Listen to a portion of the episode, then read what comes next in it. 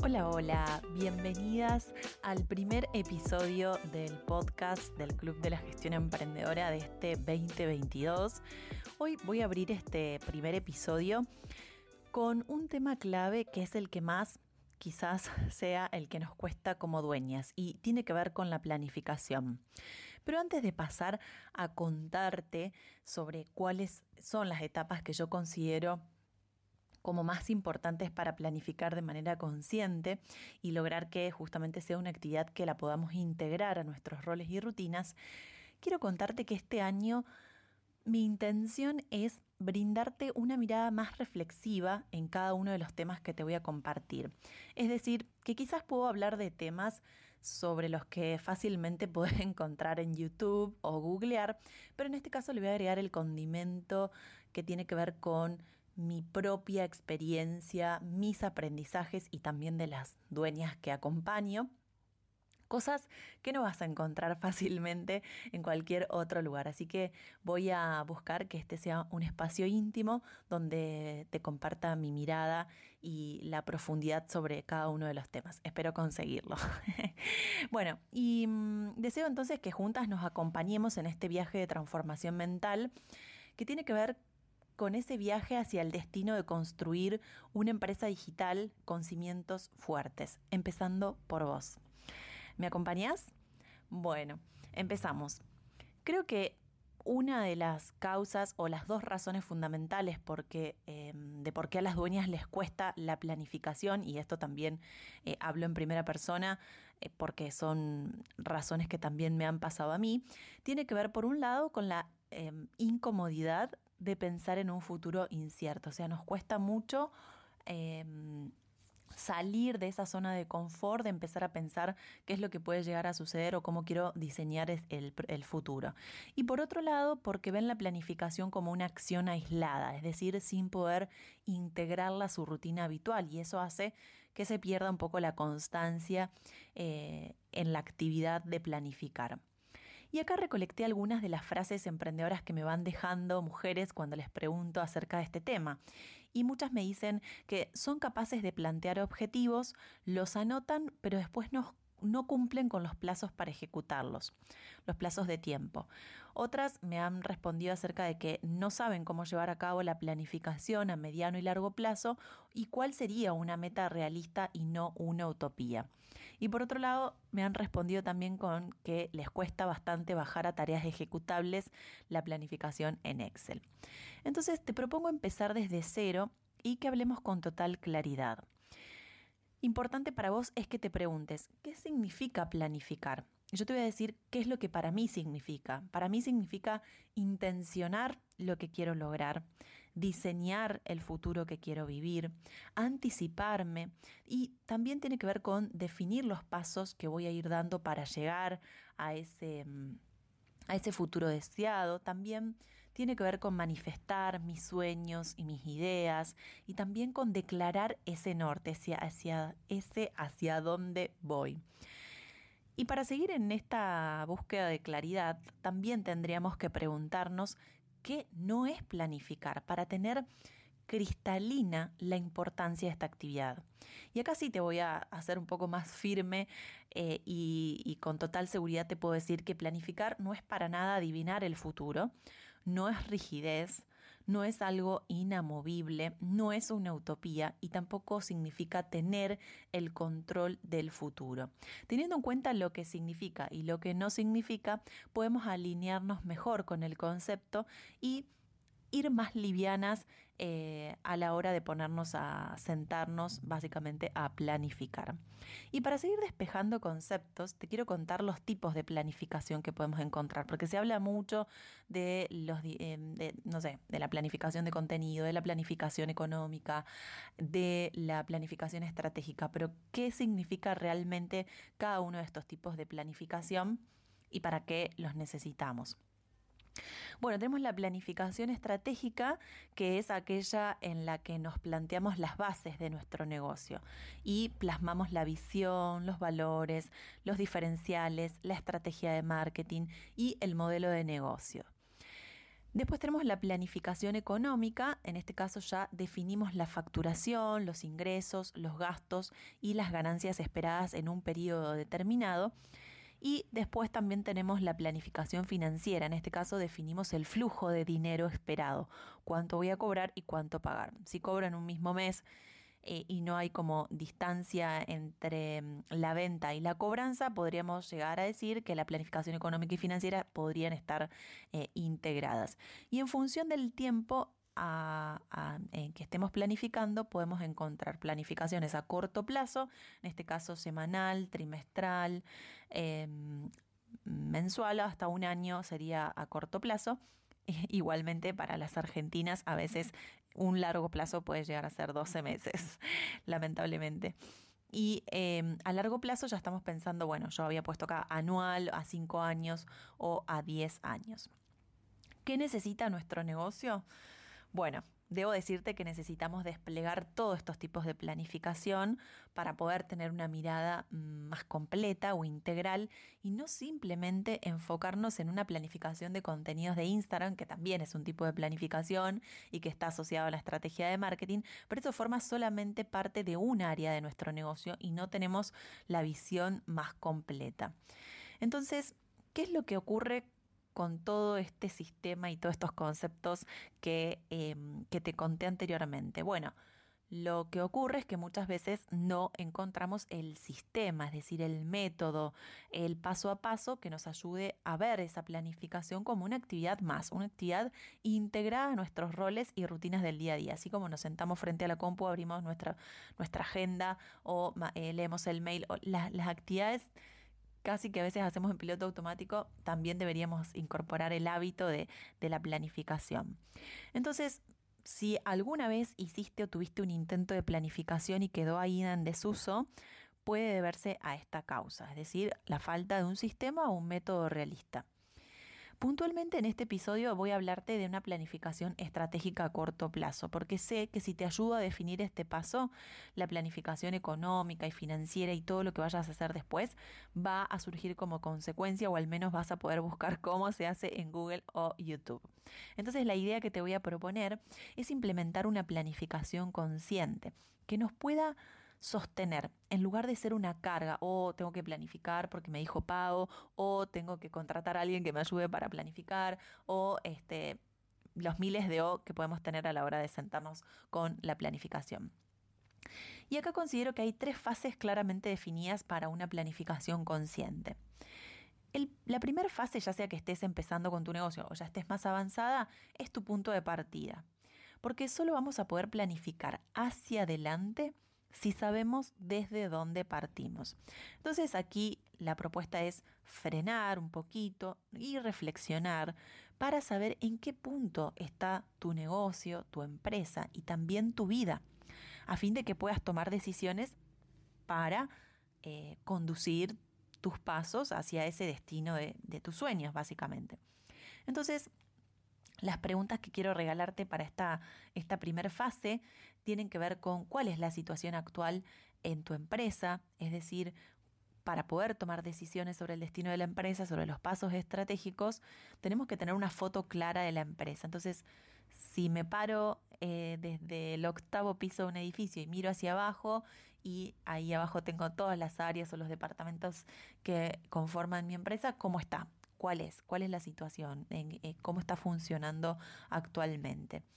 También importante que podamos preguntarnos qué es lo que funcionó el año anterior, en este caso el 2021, y quiero seguir potenciando y escalando el próximo, porque eso hace que nosotros no estemos inventando año tras año cosas nuevas para hacer, sino que simplemente reflexionemos y potenciemos lo que ya funcionó y se repita. Y ahí está verdadera, la verdadera magia de, de seguir escalando. Y por otro lado, por el contrario, también preguntarnos qué es lo que no funcionó y necesita ser mejorado o cambiado.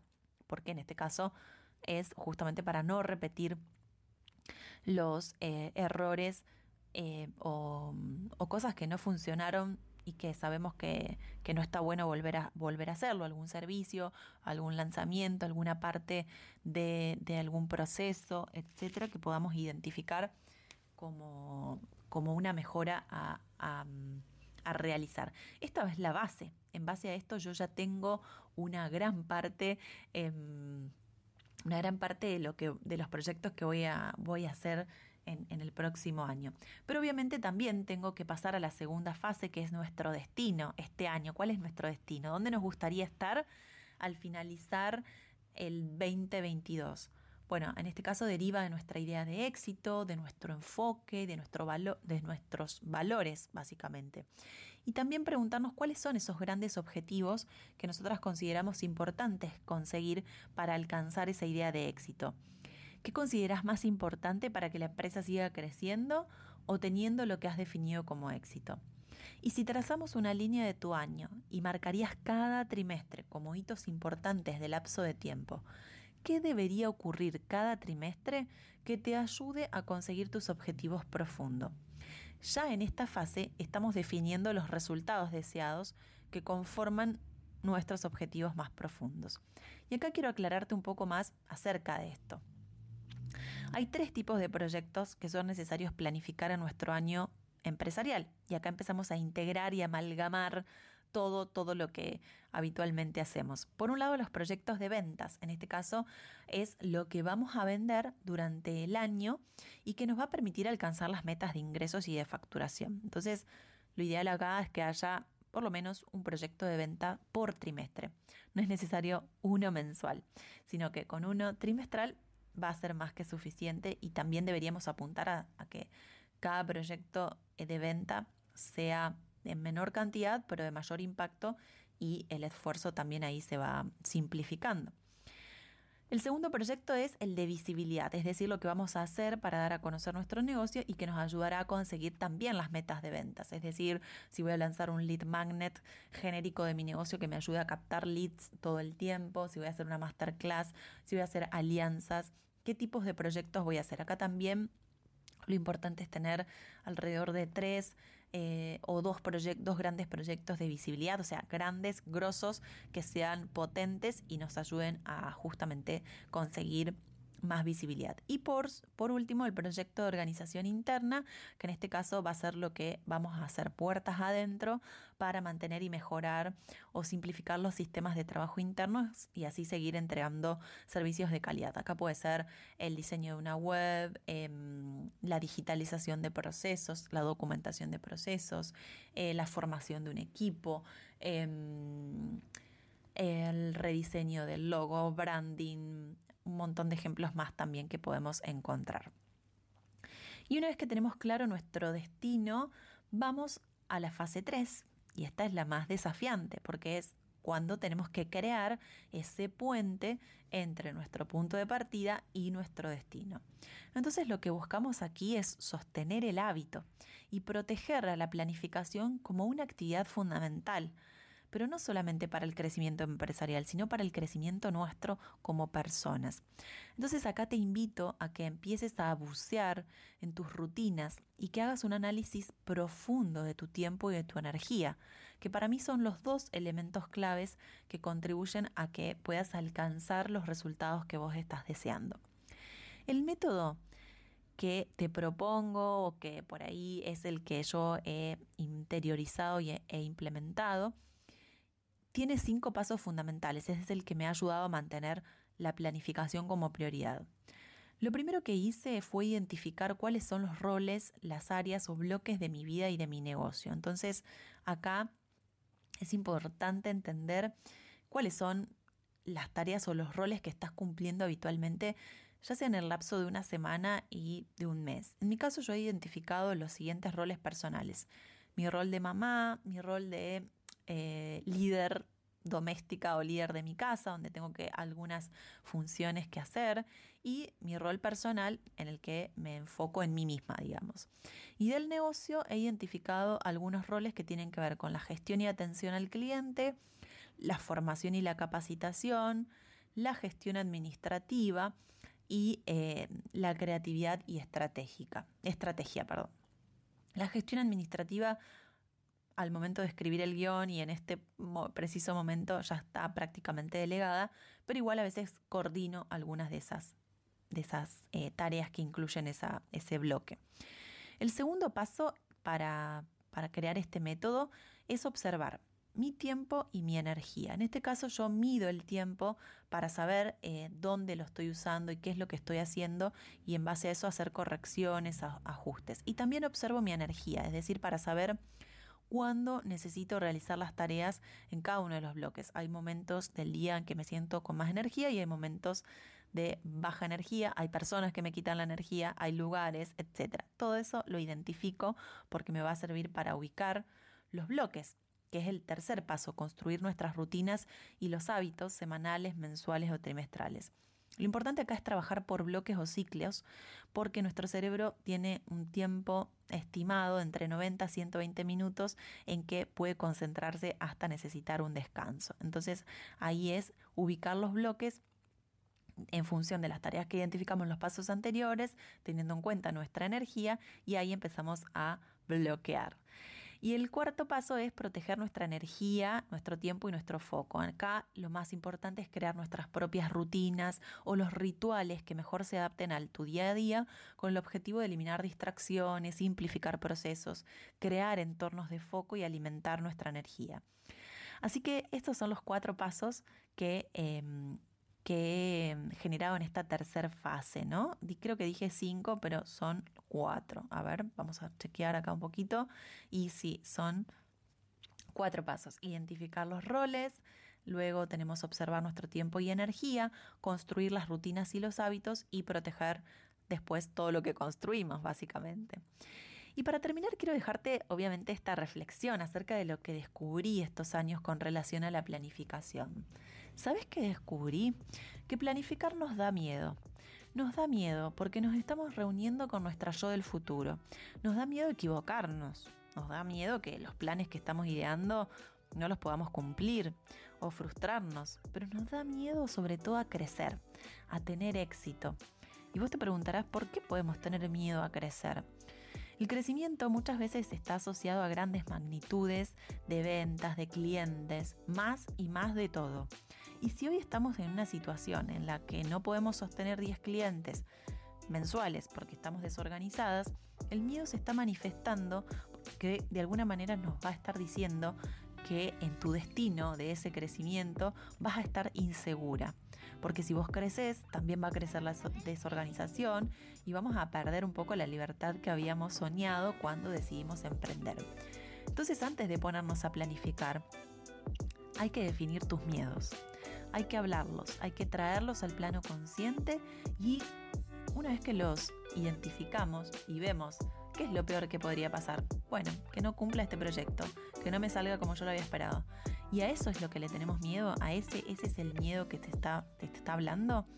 Entonces, una vez que yo lo defina y lo vea cara a cara y le diga, no es para tanto, vamos a ir más livianas y sin tanta autopresión por el camino de nuestra meta.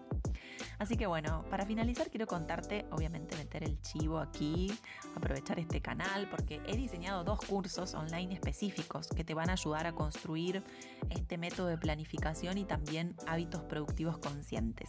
Y uno es el curso Simplifica tu negocio y tu vida con Asana, que es una bomba. Tengo excelentes testimonios sobre este, este curso y de las personas que lo han implementado. Y el segundo es el workshop Hoja de Ruta, que te propongo también planificar a 90 días aterrizando tu visión. Así que en el link del, episodio te dejo, em, en la descripción, perdón, del episodio te dejo los dos links y te agradezco mucho, mucho, mucho por llegar hasta acá y nos vemos en el próximo episodio.